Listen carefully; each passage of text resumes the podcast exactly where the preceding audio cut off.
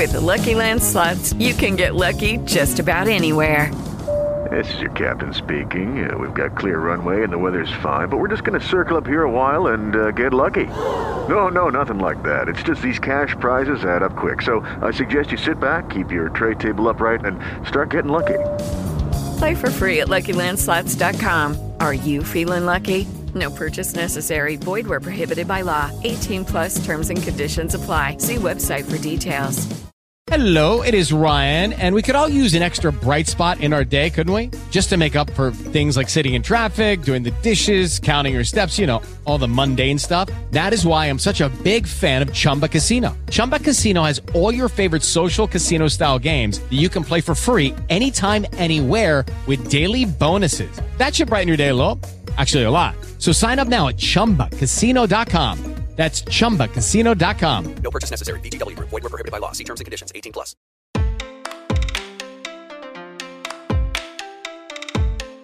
Em nosso episódio anterior, conversamos sobre a criação dos direitos das pessoas com deficiência no Brasil e sobre a necessidade de que os seus direitos e garantias fundamentais sejam promovidos e respeitados. Como fruto dessa necessidade, em 2015 foi elaborada a Lei Brasileira de Inclusão, também conhecida como Estatuto da Pessoa com Deficiência, com o objetivo de contemplar e proteger todos os direitos humanos dessas pessoas. Essa nova lei trouxe importantes mudanças, não só legislativas, mas também no que diz respeito ao tratamento e abordagem para lidar com as pessoas com deficiência. Mas você sabe exatamente o que o Estatuto diz e quais os direitos previstos nele? É isso que a gente vai entender hoje com a ajuda da Thaís Moraes, advogada da prática de Direito Societário do Matos Filho Advogados. Este é um episódio do projeto Equidade, uma parceria entre o Instituto Matos Filho e o Politize, onde explicamos de forma simples e descomplicada tudo o que você precisa saber sobre os direitos humanos. Vamos nessa? Olá, Thaís, muito obrigada por participar e contribuir com o episódio de hoje.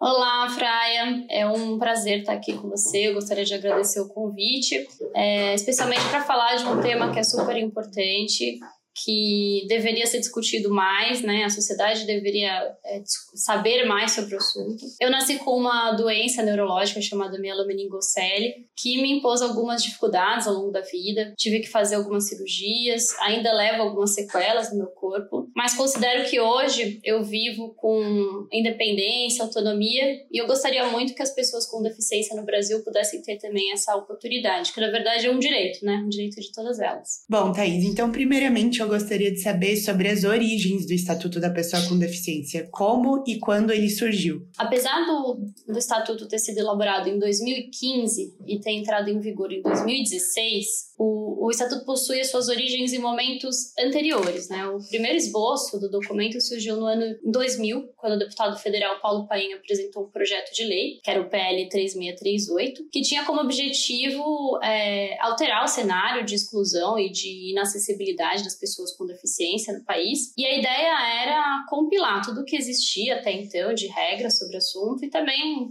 atualizar e aprimorar essas regras. Em 2003, esse projeto foi reestruturado no Senado em duas ocasiões. Na primeira, ele foi reeditado e até ganhou a denominação de Estatuto da Pessoa Portadora de Deficiência, a partir do PLS 6 de 2003. E numa segunda oportunidade, né, ele foi novamente alterado, recebendo a contribuição de, de vários grupos da sociedade civil, incluindo as pessoas com deficiência, e foi refletido no PLS 429 do mesmo ano. Mas nenhum dos dois foi aprovado. E aí, em 2006, de novo, Paulo Paim, mas dessa vez como senador, apresentou um outro projeto de lei, que é o PL 7699, que tinha né, como base seus projetos anteriores e a ideia era novamente instituir o, o, estatuto. Mas o projeto também não foi aprovado naquela época. E aí, anos mais tarde, em 2009, o Congresso Nacional aprovou o decreto 6949, que ratificou a Convenção dos Direitos da Pessoa com Deficiência elaborado pela ONU, lá atrás, em 2006. O decreto levou a convenção para o status de emenda constitucional, ou seja, é, ele passou a possuir o mesmo peso de uma norma constitucional. Inclusive,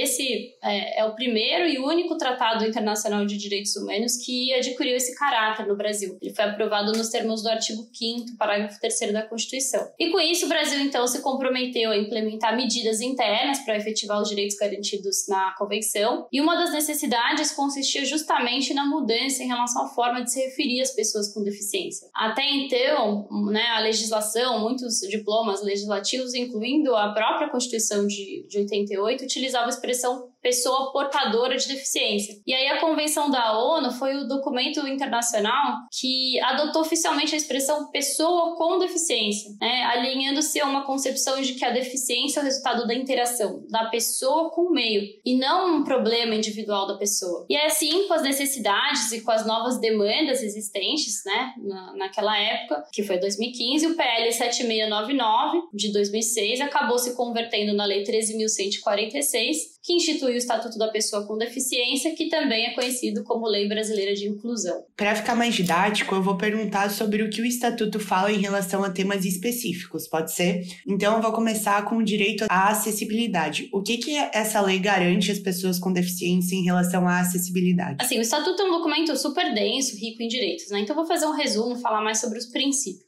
O direito à acessibilidade, que está previsto no Estatuto, garante que a pessoa com deficiência ou com mobilidade reduzida possa viver de maneira independente e possa exercer os seus direitos de cidadania e participação social de maneira efetiva. O Estatuto prevê que a implementação de projetos que tratem do meio físico, de transporte, de informação, comunicação, equipamentos instalações, tanto de uso público quanto privado de uso coletivo, deve atender às normas de acessibilidade. E aí, nesse contexto, as edificações públicas e privadas de uso coletivo devem garantir o acesso às pessoas com deficiência em todas as suas dependências e seus serviços sendo que a construção, reforma, ampliação e mudança de uso de edificações devem ser executadas de forma a permitir essa, essa acessibilidade. Além disso, o, o poder público também é obrigado a garantir o acesso à informação e à comunicação para as pessoas com deficiência, adotando mecanismos efetivos de incentivo à produção, edição, difusão, distribuição e comercialização de livros em formatos acessíveis. E deve também assegurar a disponibilidade de informações corretas e claras sobre os produtos e serviços ofertados por quaisquer meios de comunicação, inclusive virtual. Certo. E em relação ao direito à saúde? Bom, o Estatuto confere acesso universal e igualitário à saúde às pessoas com deficiência por intermédio do SUS sendo obrigatória a remoção de qualquer barreira que possa impedir o seu acesso. Assim, o, a pessoa com deficiência tem o direito de receber um tratamento e um atendimento que é adequado às suas características e às suas necessidades, incluindo, quando necessário, o atendimento domiciliar e o atendimento psicológico, e esse último até inclusive para os familiares e atendentes pessoais. Além disso, também são garantidos serviços especializados de habilitação e reabilitação, sempre que forem necessários, bem como oferta gratuita de próteses, meios auxiliares de locomoção, medicamentos, insumos, fórmulas nutricionais, dentre outros. E é importante dizer ainda que no âmbito privado, as operadoras e planos de seguro de saúde são obrigados a garantir às pessoas com deficiência todos os serviços e todos os produtos ofertados aos demais clientes. E o que o documento diz em relação ao direito à educação? Essa é uma parte super importante do estatuto, né? Ele garante a inclusão da pessoa com deficiência no sistema educacional do país, em, em todos os níveis e todas as modalidades, desde a educação básica até a educação superior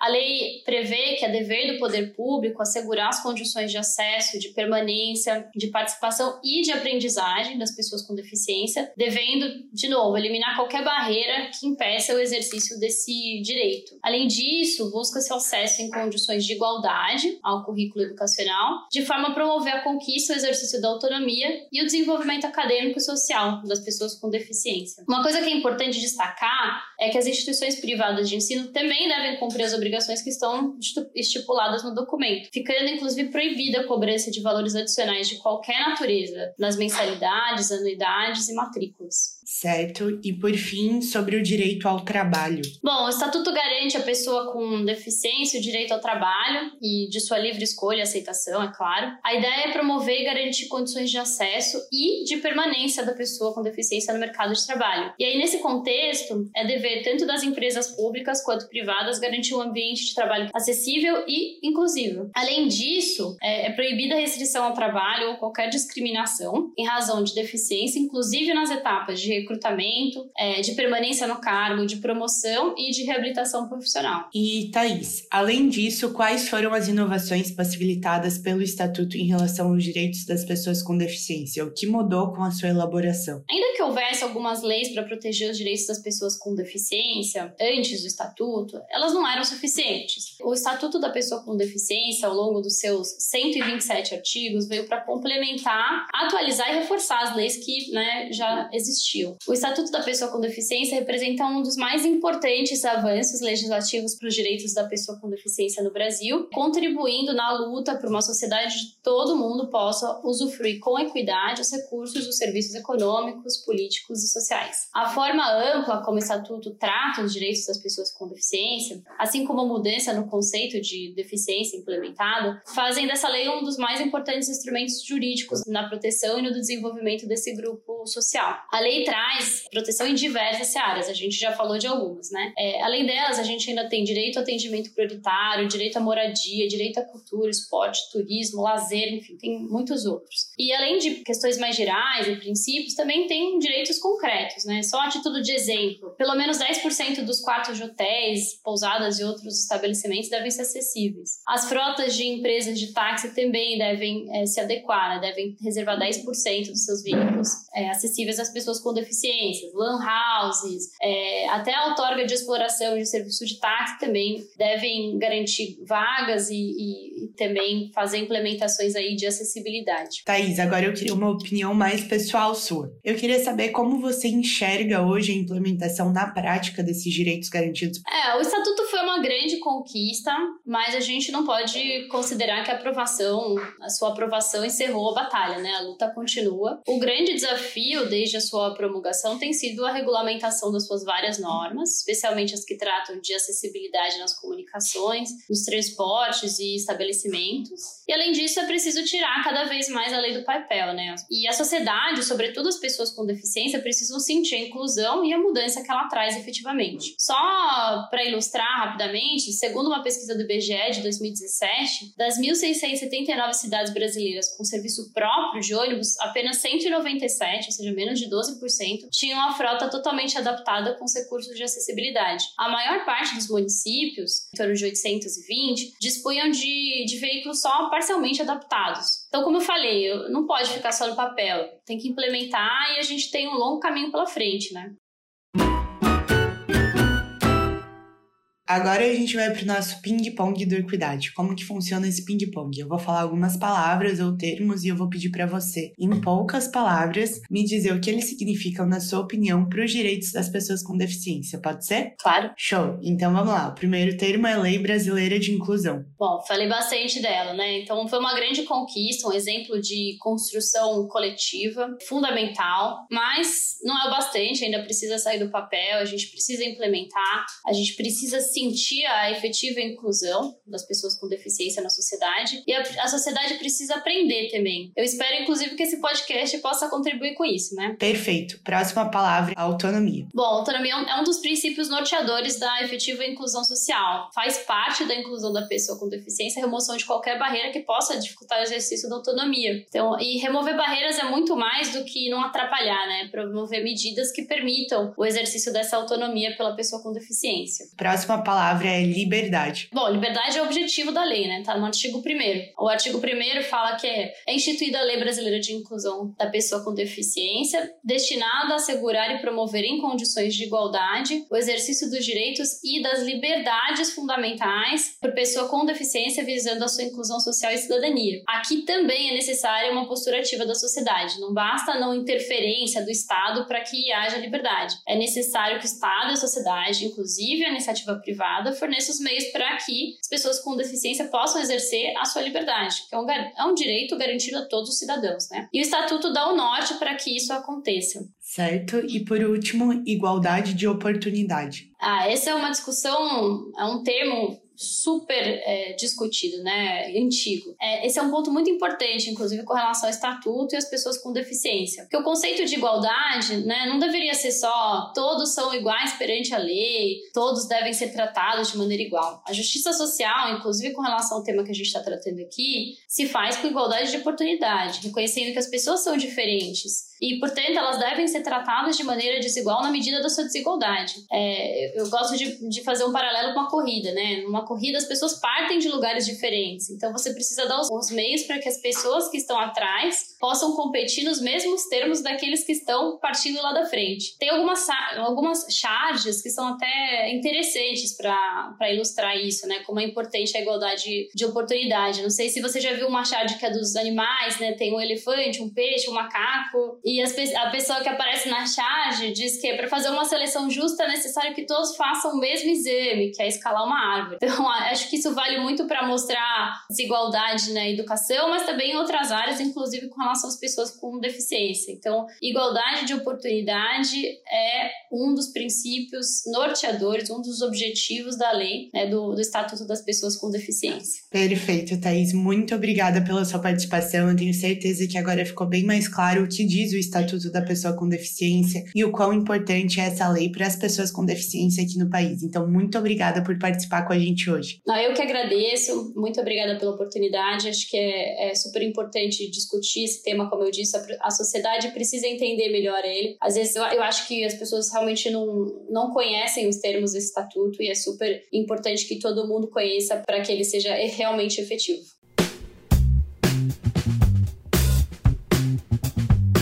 A forma ampla como o Estatuto da Pessoa com Deficiência aborda os direitos das pessoas com deficiência faz com que essa lei seja um dos mais relevantes instrumentos jurídicos para o desenvolvimento desse grupo vulnerável no Brasil. As mudanças e inovações possibilitadas pelo Estatuto contribuem na luta por uma sociedade com mais equidade e mais acessível a todos. Aliás, um importante fator nessa luta é, sem dúvidas, a educação. Isso porque ela é capaz de promover a socialização na prática, sendo vital para o engrandecimento humano tanto social quanto individual. Por isso, no próximo episódio do Equidade, vamos falar melhor sobre a educação inclusiva, tentando entender o que ela significa e como podemos aplicá-la. Então fique ligado que semana que vem tem mais. Por hoje, ficamos por aqui. Agradecemos muito a Thaís pela participação e esperamos que você tenha gostado desse episódio. Ele é um dos vários conteúdos que produzimos no projeto Equidade, uma parceria entre o Instituto Matos Filho e o Politize. Além desse podcast, você também pode conferir os nossos conteúdos em formato de texto e de vídeo. Acesse a página do projeto no portal do Politize e confira tudo o que você você precisa saber sobre os direitos humanos. Até a próxima!